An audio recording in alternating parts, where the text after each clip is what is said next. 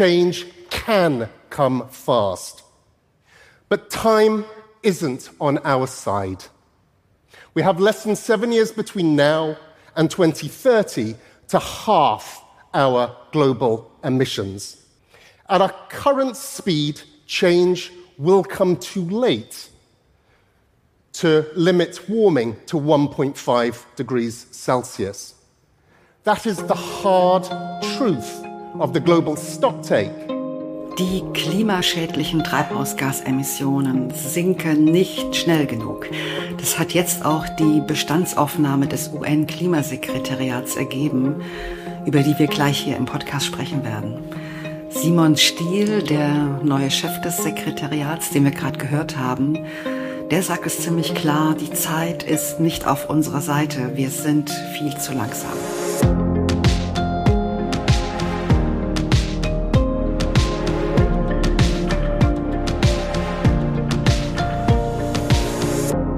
Damit herzlich willkommen zu einem neuen Klima-Update, dem Nachrichtenpodcast von Klimareporter und Taz der Tageszeitung. Mein Name ist Verena Kern, ich bin Chefredakteurin von Klimareporter und ich spreche heute mit meiner lieben Kollegin Sandra Kirchner. Hi Sandra. Hallo. Wir sprechen ja immer über die drei wichtigsten Klimanachrichten der Woche und in dieser Folge sind das die Klimabewegung geht wieder auf die Straße. Heute am Freitag ist wieder globaler Klimastreik. Wir gucken uns an, was die Bewegung fordert. Dann zum ersten Mal gibt es eine weltweite Bestandsaufnahme zum Paris-Abkommen. Ich habe es ja schon erwähnt am Anfang. Die prüft, wie weit die Länder beim Einsparen von Treibhausgasen sind. Und schließlich sprechen wir als drittes und letztes Thema über eine neue Studie zu den planetaren Grenzen und zur leider steigenden Übernutzung unseres Planeten. Äh, unser erstes Thema ist der globale Klimastreik, zu dem Fridays for Future heute wieder aufgerufen haben. Es ist schon der 13. globale Klimastreik, seitdem die Bewegung vor fünf Jahren mit dem Schulstreik fürs Klima von Greta Thunberg begann. Und diesmal stehen die Proteste unter dem Motto End Fossil Fuels, also auf Deutsch Schluss mit fossilen Brennstoffen. Hier in Deutschland ist auch wieder ein ganz breites Bündnis von über 150 zivilgesellschaftlichen Organisationen mit dabei, Gewerkschaften und kirchliche Verbände, Umweltorganisationen und auch mehr als 2000 Unternehmen. Auch die letzte Generation will sich dem Streik anschließen. Bundesweit sind Proteste und Aktionen in über 250 Städten geplant.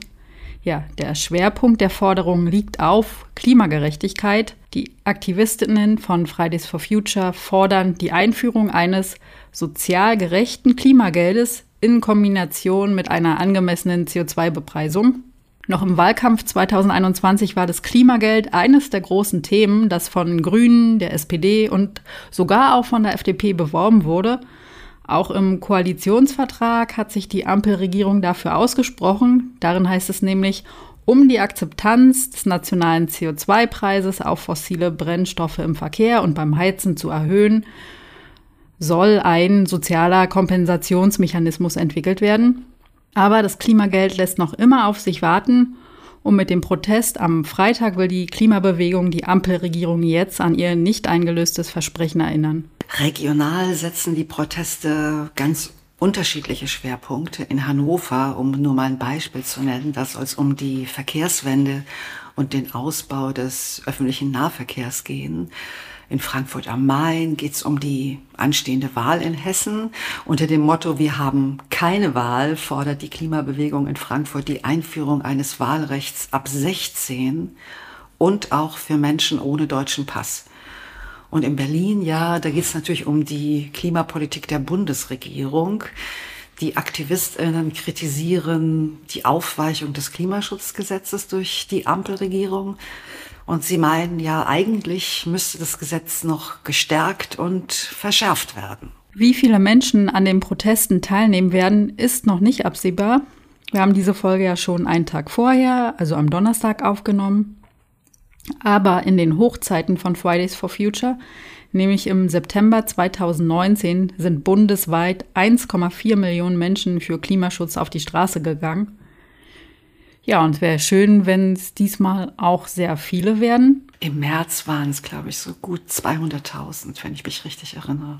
Ja, wir kommen zu unserem nächsten Thema. Zum ersten Mal hat das UN-Sekretariat eine weltweite Bestandsaufnahme zum Paris-Abkommen durchgeführt.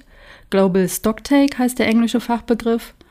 Und um es schon mal vorab zu sagen, die Bilanz fällt gar nicht gut aus. Ja, veröffentlicht wurde die Bestandsaufnahme schon letzten Freitagabend, weil wir unseren Podcast ja, wie ihr wisst, immer am Donnerstag aufnehmen. Da hatten wir das letzte Mal das Thema nicht drinne und das wollen wir jetzt nachholen, eben weil es ein sehr wichtiges Thema ist.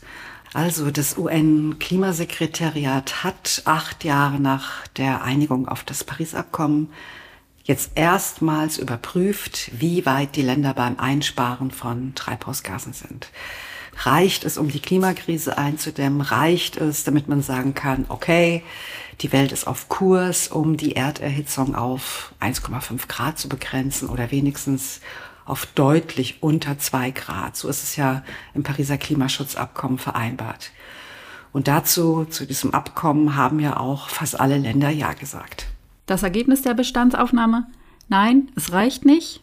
Um mal direkt aus dem Bericht zu zitieren, darin heißt es, die globalen Emissionen sind nicht im Einklang mit dem Temperaturziel des Paris-Abkommens. Wie groß die Lücke ist, das wurde auch ausgerechnet. Es sind 20 bis 24 Milliarden Tonnen Treibhausgase, die nach derzeitigem Stand im Jahr 2030 noch zu viel ausgestoßen werden. Das ist weit mehr als die Hälfte von dem, was alle Länder heute pro Jahr an Emissionen verursachen. Also eine echt ziemlich große Menge, das kann man gar nicht anders sagen. Ja, was muss passieren? Auch dazu steht einiges in dem Bericht. Ich fasse das mal ganz kurz zusammen.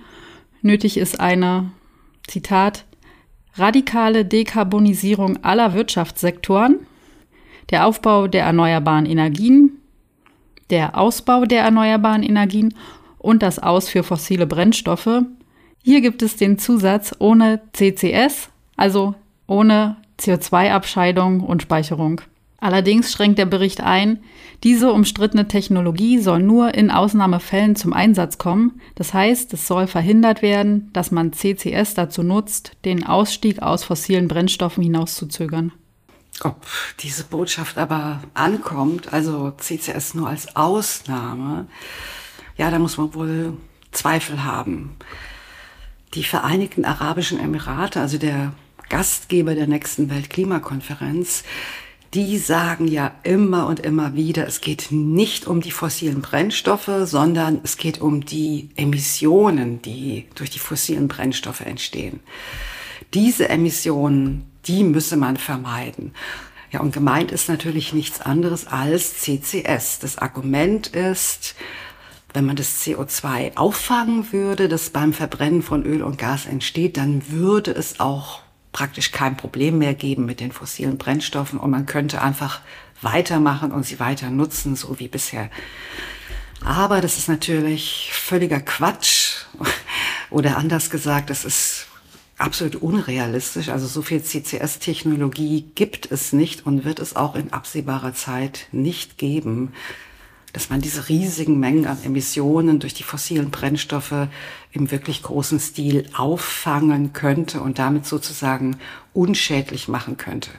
Aber ja, leider diese Argumentationsstrategie verfängt eben doch und das macht den Ausstieg aus den fossilen Energien halt noch schwieriger, als er sowieso schon ist.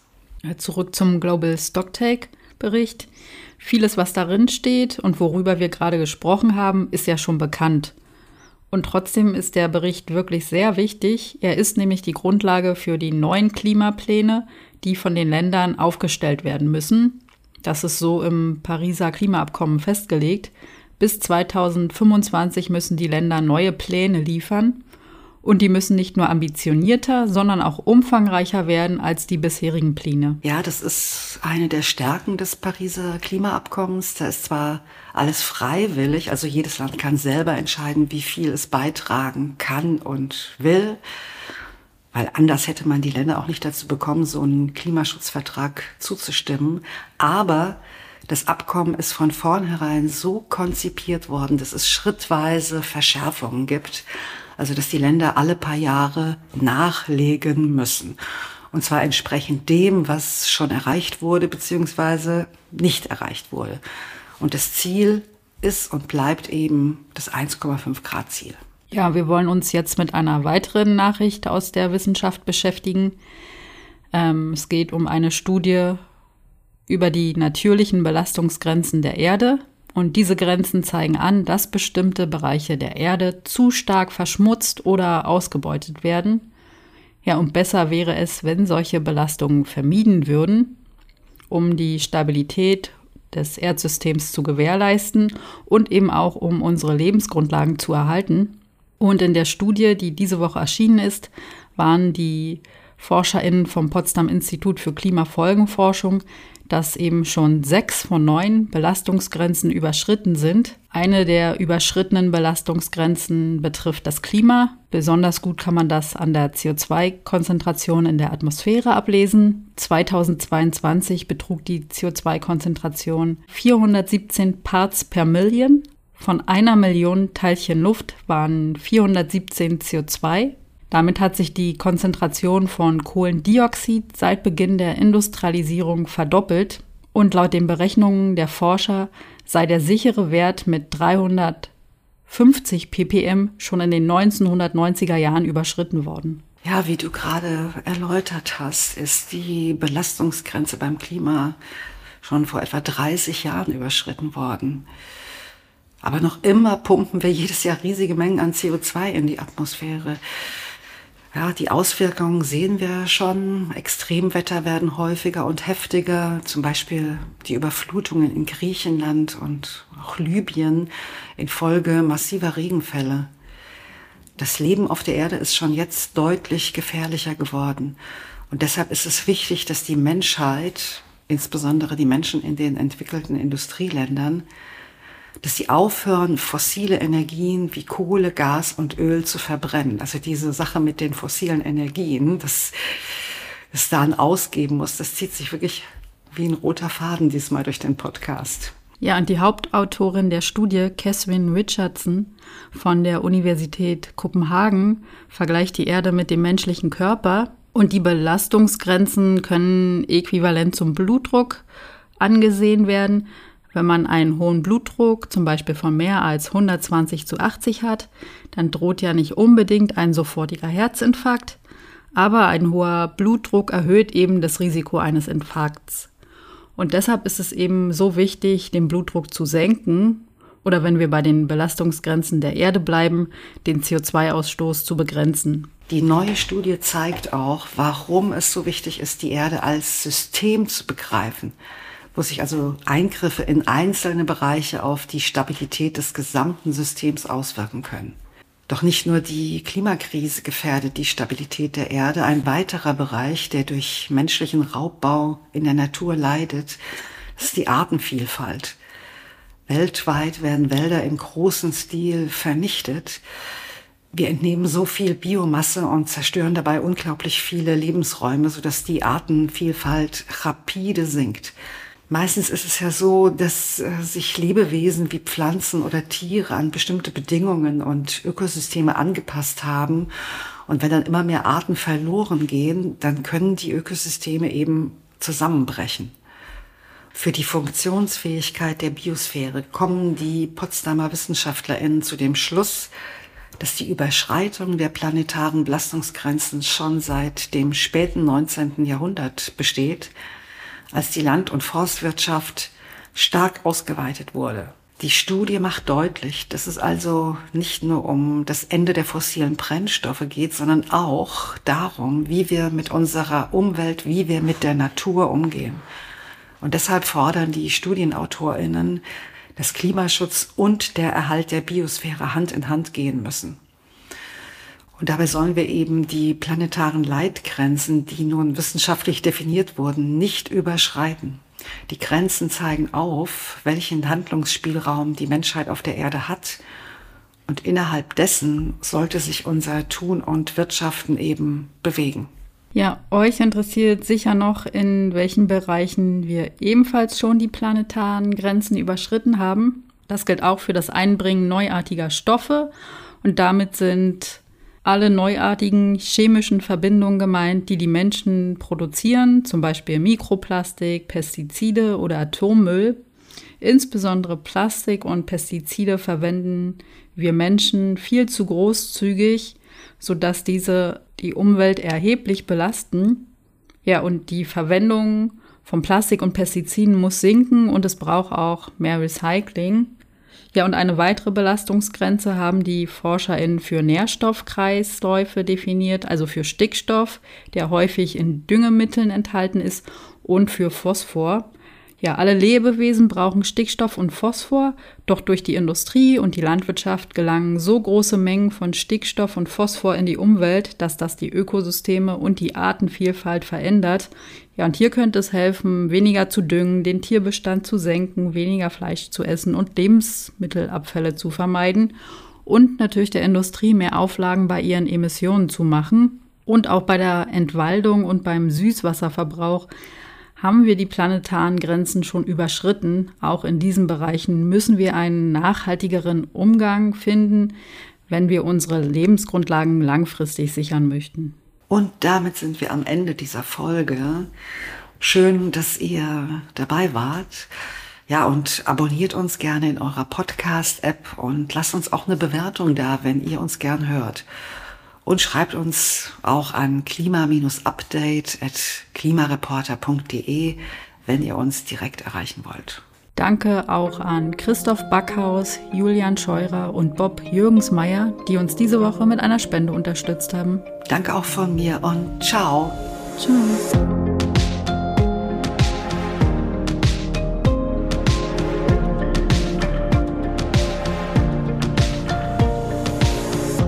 Ciao. Klima-Update ist ein Projekt des Klimawissen e.V. in Kooperation mit der Taz und der Taz Panther Stiftung. Es wird im Wechsel moderiert von Verena Kern, Sandra Kirchner, Katharina Schipkowski und Susanne Schwarz. Unser Produzent ist Christian Eichler. Ihr könnt unsere Arbeit mit einer Spende unterstützen. Dazu besucht uns auf www.verein-klimawissen.de.